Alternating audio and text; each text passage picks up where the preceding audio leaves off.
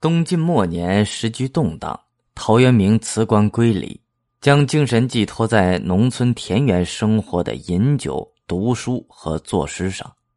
他的固守清贫，传承了士大夫之道，完美践行了竹林七贤所向往的隐归生活。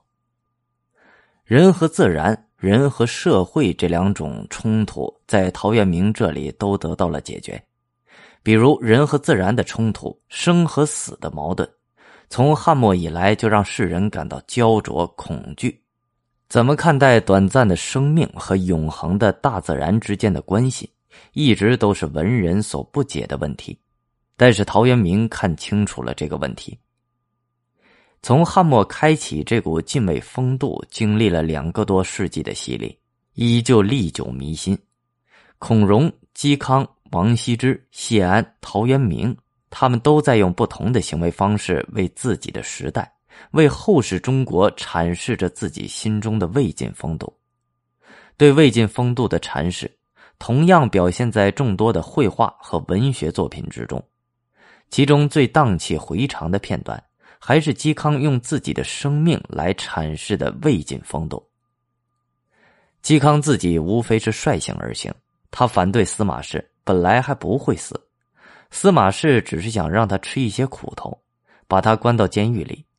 可是这只有三千位太学生，当时整个太学估计也就那么大，都愿为他请愿，要求释放他，这样就让司马氏真正的感觉到。要取代曹魏的阻力是多么的大，嵇康已经成为一个象征性人物了，所以只好杀了他。尽管朝廷上下都在为自己呼号，但嵇康已深知在劫难逃。他做了两个直到今日都让人出乎意料的安排。第一件事，他为孩子写下了一篇家诫。平日性格孤傲、愤世嫉俗的嵇康。此时教导起孩子来，却变得唠唠叨叨，点点滴滴皆是教孩子们要谨小慎微、遵从礼教。另一件事，嵇康没有把自己的孩子托付给自己的哥哥嵇喜，也没有托付给他敬重的阮籍，更没有交给与他日日相伴的向秀，而是托付给了山涛，曾经立誓绝交的山涛。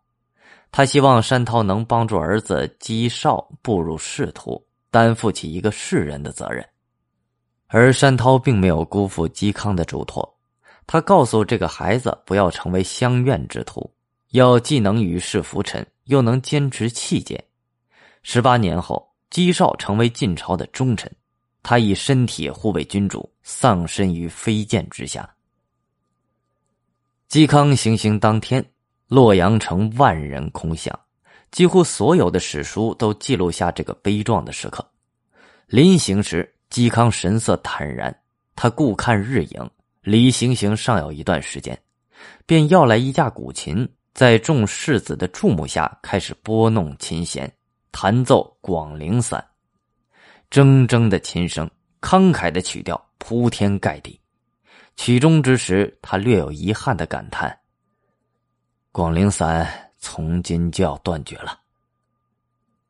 魏晋风度就是魏晋时期官僚士大夫一系列个人行为所掀起的思想潮流，所表现的政治态度以及所形成的社会风气的综合体。